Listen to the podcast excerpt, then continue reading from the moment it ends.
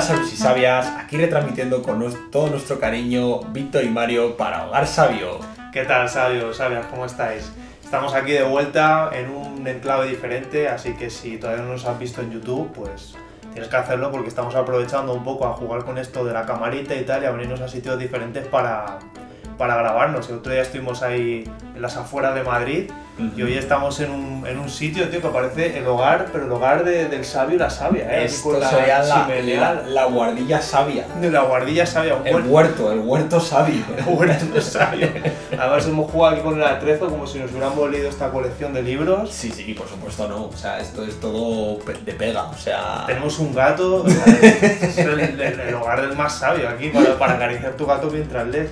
Y como no, tenemos hasta patrocinador, ¿eh? Sí, esto es una nueva noticia, eh, queridos oyentes. Tenemos un patrocinador. Por fin alguien se ha dignado a, a poner sus sucios euros en nuestros episodios.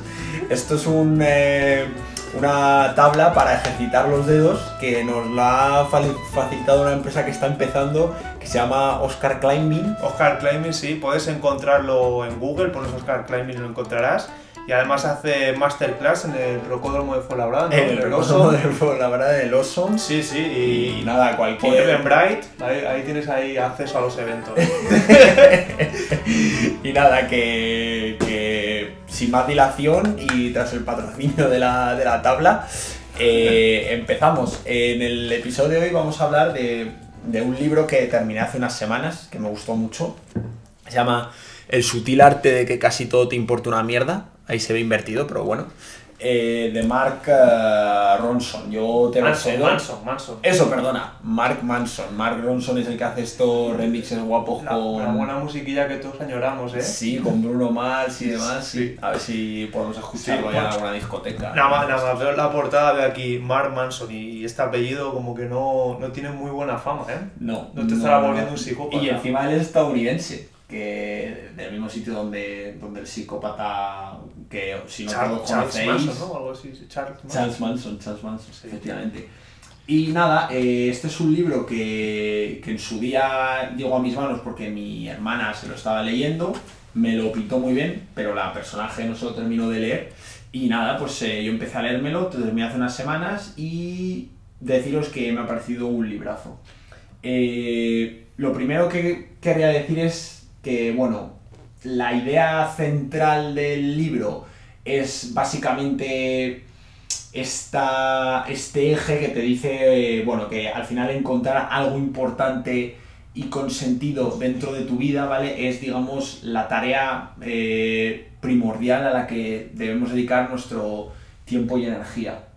Sí, esta, esta idea que perseguimos todos de cómo encontrar la esencia de la vida, ¿no? Esa... Es un poco, es un poco eso. Lo que pasa es que él le da. A mí lo que me gusta mucho del libro es que el tío pone. eh, se moja mucho. Te habla mucho de sus. de, de episodios de su vida. eh, hay un episodio en concreto de un colega suyo que, que fallece que es bastante jodido. Pero básicamente el tío en todo momento te habla en primera persona y te dice, mira, yo he estado. Yo he pasado por esto, yo he pasado lo otro, y es algo que se agradece mucho al leer. Entonces lo que te dice es que porque hay que encontrar algo que le dé sentido a nuestra vida para, pues eso, como forma de dedicar...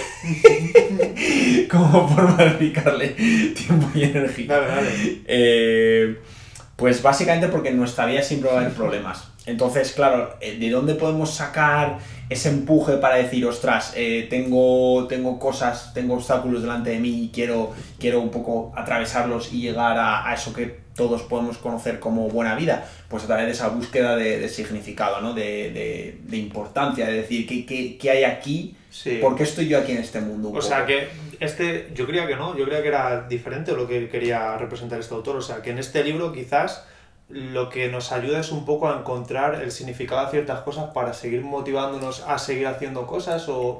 El, ¿O no? el libro, el libro eh, yo lo definiría como el antilibro de, lo, de autoayuda. Es decir, este libro parte un poco o sería encasillado dentro de lo que se conoce un libro de autoayuda, ¿no? Pero en cuanto empiezas a leerlo te das cuenta de que eso no es así. Entonces, ahora eh, me gustaría como tratar las, como las ideas que más me han impactado y nada, si te parece en cualquier momento me le- paras y me dices. Pues justo a raíz, de, a raíz de eso que te he comentado, él abre con un episodio sobre Charles eh, Bukowski. Entonces Bukowski, bueno, pues era, es, era un escritor eh, estadounidense, ¿no? que es, muy, es reconocido, o, al menos eh, la gente que, que, lo conoce, seguramente asocia Bukowski pues, con espiral de drogas, de a lo mejor cierta degeneración, de mucha mierda interna y hablar sobre ella. Y entonces, eh, este, el autor, Mark, lo que hace es, para empezar a hablar de este libro, quería sacar eh, a Charles Bukowski del, del un poco del, del, imaginario y plasmarlo, la, eh, plasmarlo en las páginas porque lo que dice es, en nuestra sociedad actual, ¿vale? Se fomenta mucho el tema de la autosuperación, el éxito y todo esto. Y él lo que dice es que Bukowski representa como el ejemplo perfecto de persona que no llegó a la fama, no llegó a vender, o sea, estamos hablando de, este hombre que llegó a vender más de 2 millones de, copias de sus, de sus obras en, su época, lo que le llevó a una fama bastante grande, pero no lo hizo a través de esta idea de motívate, levántate todos los días cuatro horas antes, e intenta hacerlo siempre mejor que el de al lado, sino más bien el tío dijo, mira, yo no tengo una mierda que ofrecer, básicamente, y lo que voy a hacer es voy a hablar de mis miserias, voy a ponerme delante de un espejo totalmente desnudo y voy a contar todo lo que, todo lo que pasa. Y él, pues eso, fue, tuvo fama porque nadie más escribía de esta manera tan. O sea, que hablaba un poco. O sea, normalmente quizás, o sea, empieza abriendo un poco como que estamos acostumbrados a, a ver en la sociedad, tío. eso es, a seguir a grandes ídolos, eso es. en plan, grandes figuras que nos inspiren, y Charlie Bukowski, en cambio, empezó diciendo, mira, yo soy, estoy en la mierda, o sea, estoy en el barro. De hecho... Igual que tú, igual que todo el mundo, es que la vida no es tan mágica, es lo que es y ya está, ¿sabes? Ahí, ahí, o sea, van, van por ahí los tiros, de hecho, eh, algo, que, algo que comenta en el libro es que tampoco este tampoco Bukowski llegó y las editoriales se pegaban por publicar sus obras, o sea, todas lo rechazaban y llegó a una editorial que imagino que sería mucho más eh, pues eso, de segunda o tercera categoría y le dijo, venga, voy a publicar alguna novela tuya. Y resulta que empezó a vender las obras y cada vez llegó a más público y se hizo famoso. Pero él no siguió este estilo que tú has dicho de, de a lo mejor mejora constante, obsesiónate con... Eh, lo que puedes mejorar y, nunca descanses y toda esa vorágine un poco angustiosa. O sea que lo que mm, empezamos con este libro es como una primera aproximación de, eso, de una realidad más... Más cruda. Más cruda, más embarrada, más... Más de andar por casa y que yo creo que nos, nos toca mucho más de cerca, tío. ¿Y qué es así lo que te ha molado de...? Es de, esa parte en concreto, eh, yo, o sea, yo destaco el, el cómo utiliza eh, la vida de Bukowski para romper el hielo y meter al, lector en la historia. Y luego también una ley que, se llama la ley de eh, retrocesión de Alan Watts, que es, eh, si no me equivoco, a lo mejor la estoy cagando, pero creo que es un filósofo, ¿vale? Que básicamente dice que el deseo de una experiencia positiva, ¿vale? Es en sí mismo una experiencia negativa. Y paradójicamente la aceptación de una experiencia negativa es en sí mismo una experiencia positiva. Hablando un cristiano, ¿vale? Digamos que tú, por lo que sea, eh, estás obsesionado, bueno, no estás obsesionado, pero quieres ganar más dinero, ¿no? Entonces un poco lo conviertes en tu, en tu meta, es decir, quiero ganar más dinero. Hmm. ¿Qué es lo que ocurre? Que cuando tú pones tu foco, tu, tu esfuerzo o tu vida en el carril que te lleva a ganar más dinero, lo que ocurre es que estás haciendo patente para tu cerebro, ¿vale? En todo momento que tú no tienes ese dinero porque en primer lugar es lo que estás buscando. Entonces, el hecho mismo de, ir a buscarlo te hace ver eh, de una manera... Tu pobreza, ¿no? Exacto, inevitable tu pobreza. Y eso te, te sirve como un recuerdo constante de que eres pobre y que no tienes ese dinero que buscas.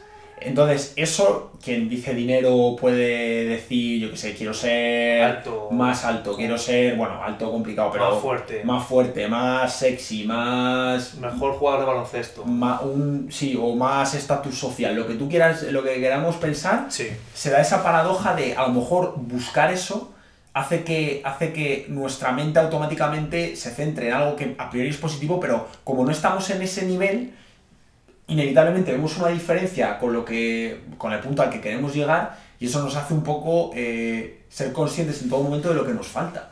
Sí, es como que eh, ponemos el foco quizás en nuestro defecto en lugar de ponerlo en nuestras virtudes, ¿no? Sí. En pues- lugar de decir, joder, pues qué bien que tengo esto o lo otro, sino que estoy pensando en, joder, es que soy pobre o es que eh, quiero ser un gran cantante o quiero tener esta mega habilidad y todo el día, todo, en todo momento te lo recuerdas, ¿no? Efectivamente. Que es un poco va ligado a- al podcast este que hablamos de dejar de desear también, o sea, de los, Efectivamente. desea, de los deseos, de cómo afrontarlos y demás. De hecho, hay un episodio en el libro que hace un guiño al budismo. Es un, un- un apartado dentro de uno de los eh, capítulos finales que es eh, No matarás.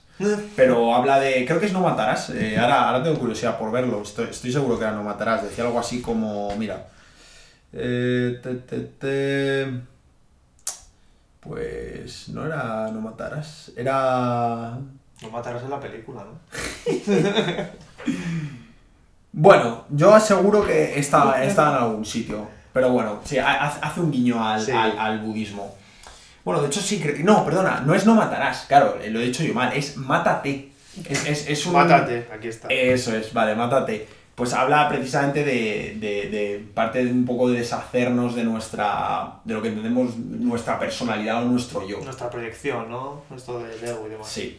Pero bueno, esa no es como una de las ideas, o sea, esa está guay, pero no es de las ideas que más me impactó. La, la otra que quería comentar es que esta la verdad que me, me gustó mucho, porque algo que ha tenido este libro, en mi caso, es que le pone voz a, a pensamientos que yo ya tenía dentro de mí, pero verlos plasmados te hace un poco decir, ostras, hay más gente que, que lo ve de esta manera y puedes un poco empatizar o ver, ver por dónde vienen. Sí, que muchas veces como que no sabemos definir o no sabemos encajar ciertas ideas que tenemos Eso y cuando alguien nos las estructura y nos las da en un librito es como que ya se hacen las conexiones y dices, esto era, Era esto, Sí. era esto. ¿Y cuál es esa? esa? Esta es eh, el tema de que los problemas eh, no desaparecen. Es decir, yo, o bueno, o quizá mucha gente, Hmm. eh, pero en mi caso, yo desde luego siempre he pensado que, que a lo mejor llega un momento en la vida en el cual eh, no hay problemas, o si hay problemas, los problemas que hay son una chorrada, ¿no? Este estado un poco de,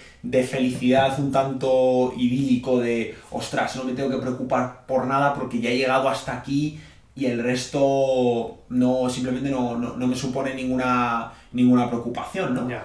Eh, ya solo me centro en disfrutar y, y el resto da igual.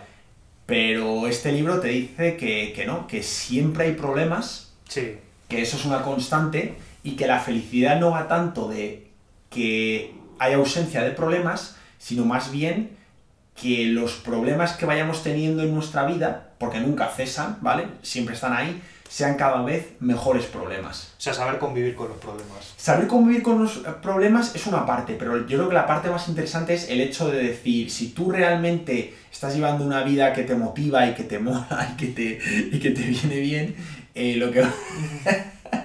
lo que lo vas a lo que vas a lo que vas a tener cada vez son problemas mejores digamos Ya. no a lo mejor sigues teniendo que tomar decisiones sigues teniéndote que calentar la cabeza por por Sí. qué camino tomar pero digamos que los dos caminos de los que tienes que decidir molan mucho no es como tengo que elegir entre no morirme de hambre y vender a mi hijo Sí. sabes o sea es, es un ejemplo extremo pero un poco Sí, el otro día hablaba con, con una persona que, que, tío, independientemente de la, del momento, del contexto o de cómo estemos, tío, siempre va a haber problemas. O sea, yo qué sé, ¿cómo decirte?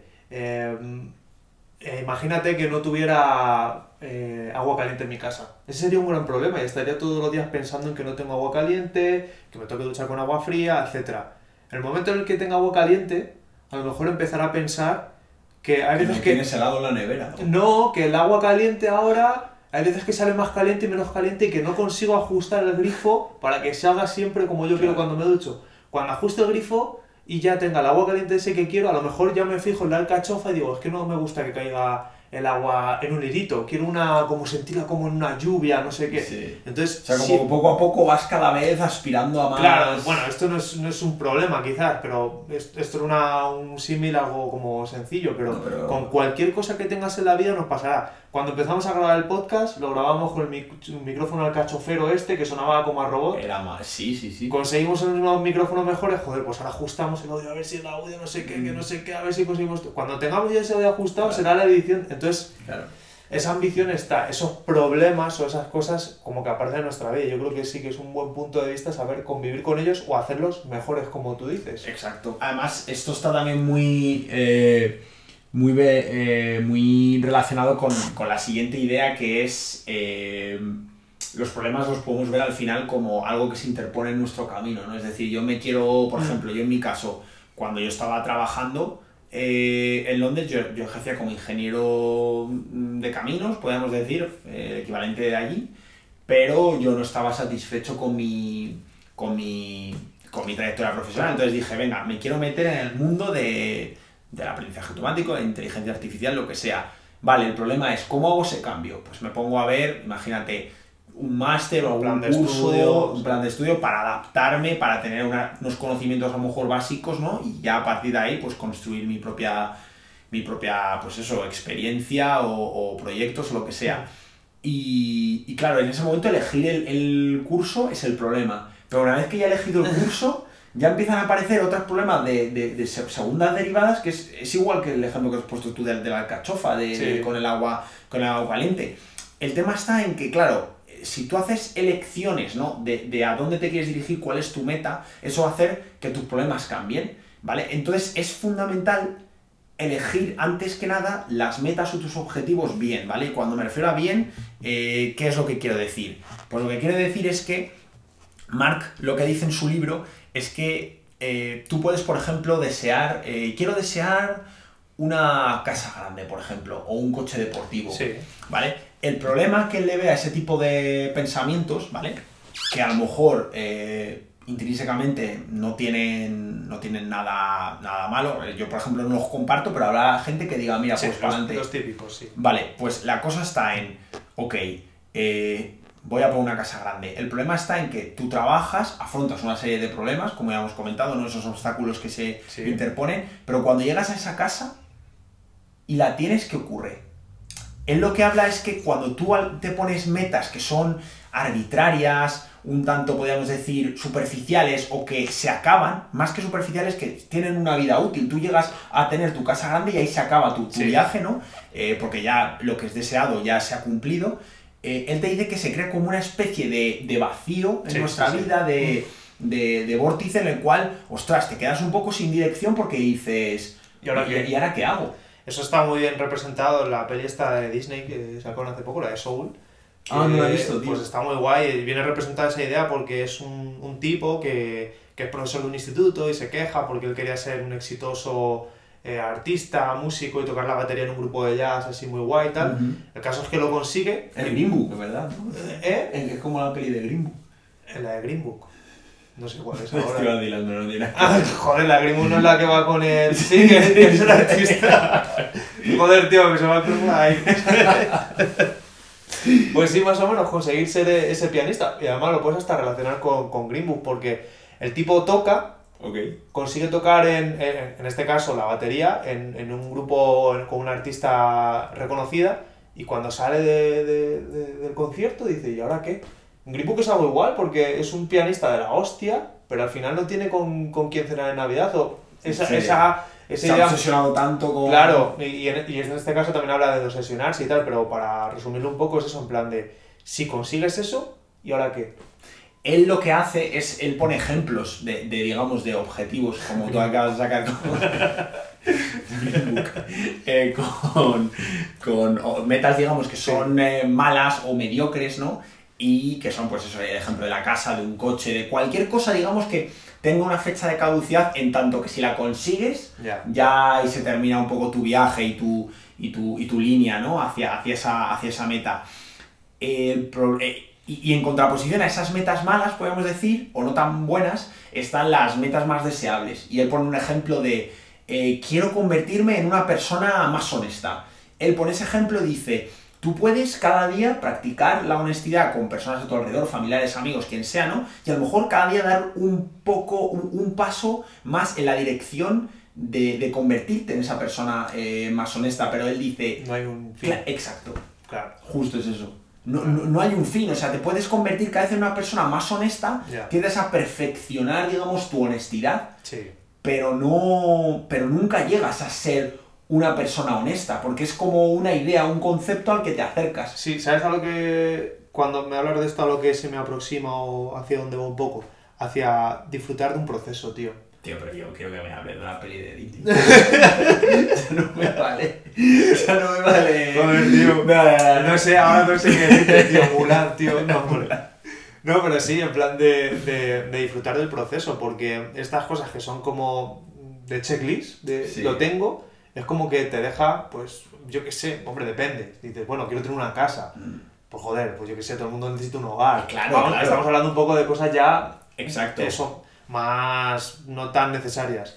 Y sí es cierto que, que quizás en lugar de centrarnos en eso es de disfrutar del proceso. Y el proceso de ser honesto, el proceso de ser mejor persona, el proceso de, yo qué sé, de ser mejor amigo y todo esto, es algo que poder disfrutar y que nunca va a tener un, un fin. Entonces, quizás en lugar de hacernos estas checklists de, de mierda tan superficial, podamos disfrutar de, de, de otras metas, pues no sé, tío, más llevaderas. No, al final es lo que te dice, él hace una analogía muy buena en el libro, como en la peli de, de la sirenita.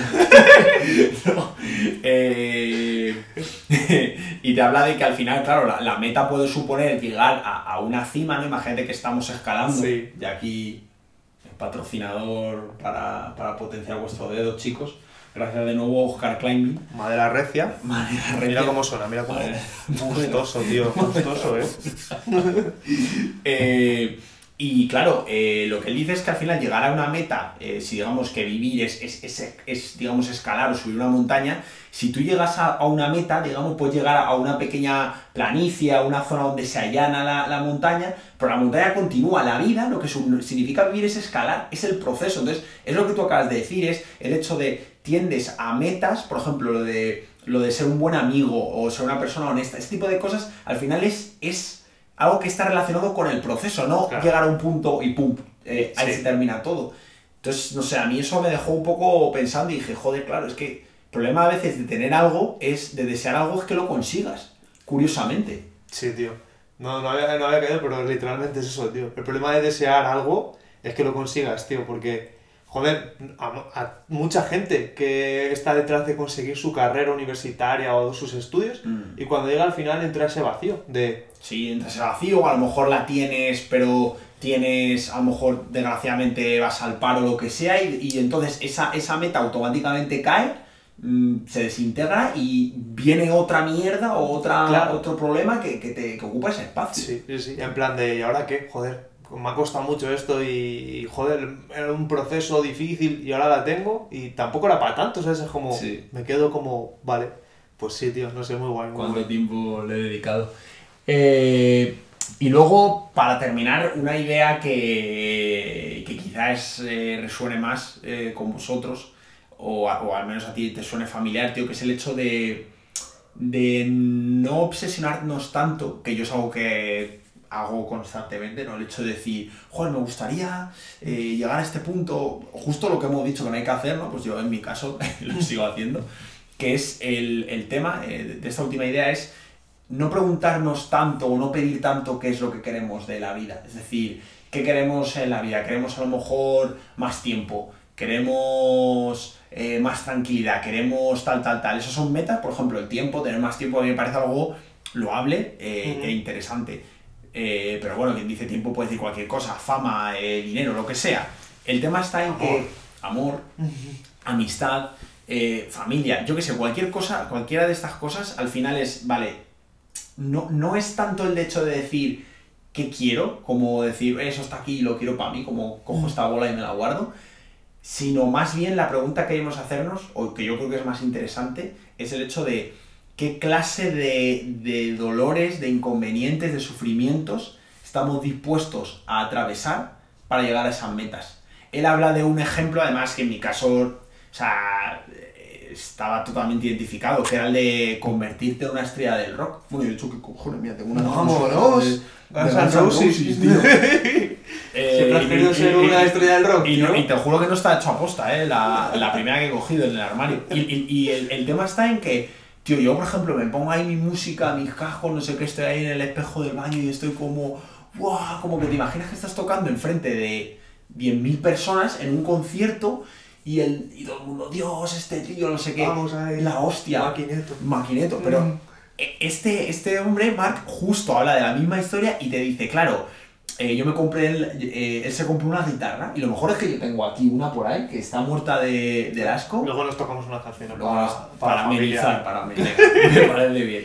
Y, y, tío, la cosa es que, que dice, vale, tú quieres una estrella de rock, pero ¿qué, qué es necesario para llegar a serlo? Claro. Y el tío empieza a hablar de que, bueno, eh, yo estaba en el instituto, tenía mi guitarra, cuando termine el instituto me pondré a practicar, encontraré a cuatro personas con las que formar mi banda y no sé qué. Y yo me acuerdo además que cuando empecé a tocar la guitarra, empecé con, con unos amigos del instituto, con Aitor, con Borja, con, de hecho con, con Jorge también, con Quirós, y todos teníamos, era la hostia, todos teníamos una guitarra, todos queríamos hacer un grupo de rock, pero todos teníamos el mismo instrumento, lo cual no era una idea muy inteligente. Sí.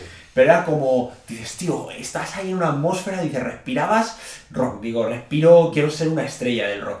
Pero claro, la cosa es, hostia, te pones, yo me apunté a clases, estuve yendo a poco tiempo, eh, no, no, no duró mucho, pero decías, hostia, te ponías a practicar, eh, empiezas a probar una canción, te suenan muy mal los acordes, los dedos son súper torpes, ¿no? Tal. Y eso es parte del proceso y yo eso no, no, no lo, no No me lo gustaba, querías. lo detestaba. Yo decía, esto es un coñazo. Yo lo que quiero es estar en el escenario ya, ahí, el andar de pato de Angus Young y, y a tomar por saco, tío. Sí. Y es como, no, tío, es que hay un curro detrás que flipas Ya. y sin embargo, si no estás dispuesto a, a asumir todo eso, no puedes llegar. E incluso aunque lo asumas, eh, joder, el otro día cuando estábamos en la sala esta en Madrid, ¿cuánta gente no hay que toca en, en- con talento que dices, se esfuerzan y dedican tiempo Sí. y a lo mejor ni siquiera llegan? Entonces es como el primer requisito es decir, no, no, estoy dispuesto a asumir la clase de dolor y de problemas que voy a tener para llegar a ser...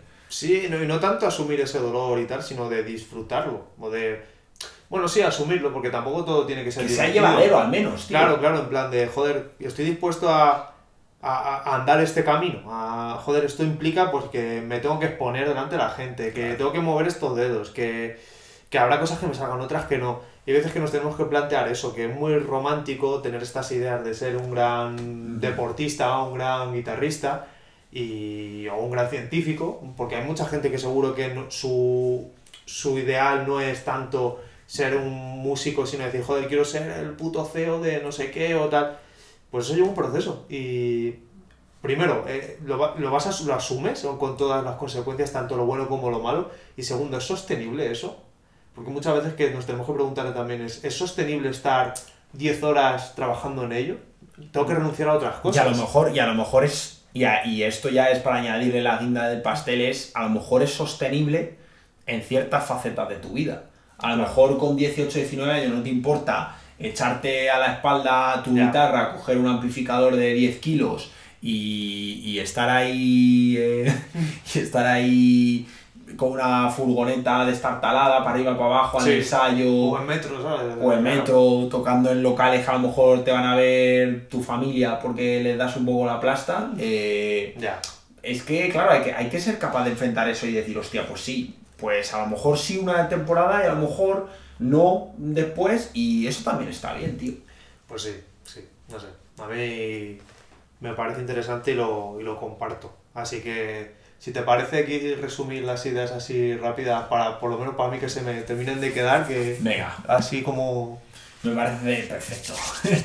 La Vale, primera. la primera es eh, presentarte a Bukowski como este antihéroe dentro de los libros de, de autoayuda, como persona que rompe totalmente el molde de autosuperación a full éxito. Es como, no, tío, esta es mi mierda, mira, soy un desgraciado, pero escribo sobre ello y la gente es como, hostia. O sea, dejar de idealizar quizás a, a este tipo de gente o de perseguir gente de este tipo. Que el decir, éxito, claro, que el éxito puede ser jodido. O sea, el bueno, éxito el de éxito, Bukowski... tu éxito, claro. Tu éxito, el, el- el éxito de Bukowski eh, consistió también en que el tío se cogió una borrachera del 15, El ser el mismo. quizás. intentaba acostarse con tías que a lo mejor ni querían acostarse con él, pero como tenía cierta... O sea, era como que se, se creaba un ambiente que, visto desde fuera, podía decir, coño, este tío es famoso, ha logrado sus metas, pero su vida tampoco dio un vuelco de 360 grados, sigue haciendo lo mismo. Sí, quizás es, aunque parezca aquí como muy, muy americano, es como ser fiel a tu, a tu ser, a lo que quieres. Sí, más... No, no, no tratar de perseguir a otra gente, sino decir, pues mira, yo soy así, así me expongo y así soy yo. Llevarlo, llevarlo un poco más al punto, de, al punto de decir que el éxito a veces cuando lo consigues, Sí. tío, tampoco es tan dulce o tan guay como parece. Sí,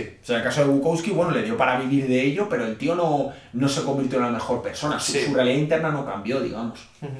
Luego, esta ley de la retrocesión, que es obsesionarnos con las cosas positivas, eh, esa obsesión lo convierte en, en algo negativo y sin embargo aceptar nuestras experiencias negativas lo convierte en algo positivo porque sirve como, digamos, base sobre la que reflexionar y plantearnos, hombre, pues que a lo mejor hay cosas que no estamos haciendo bien y que sirve como pues un primer paso para aprender. Luego, eh, el tema de que los problemas no desaparecen. La felicidad no consiste en que eh, haya ausencia de problemas, sino más bien que los problemas cada vez vayan ser, siendo de mejor calidad. O sea, nos guste o no, siempre nos vamos a tener que enfrentar con inconvenientes. Pero si llevamos una vida poco se alinea con nuestros valores, eh, puedes un poco, yo creo que ir enfrentándote cada vez a, a mejores problemas, a problemas deseables. Después, escoger las metas con cabeza, eh, huir un poco de metas que cuando terminan, hemos puesto el ejemplo de la casa o del coche Prime es más, eh, cuando terminan te dejan un poco Sí. vacío, sin un poco sin una, una estrella polar que te oriente. Y en cambio, eh, aspirar a metas que, que supongan, digamos, una carrera de fondo a lo largo de toda tu vida, ¿no? Ser más honesto, lo de, Sí. lo de ser mejor amigo, que es, que es algo que me ha gustado mucho, tío.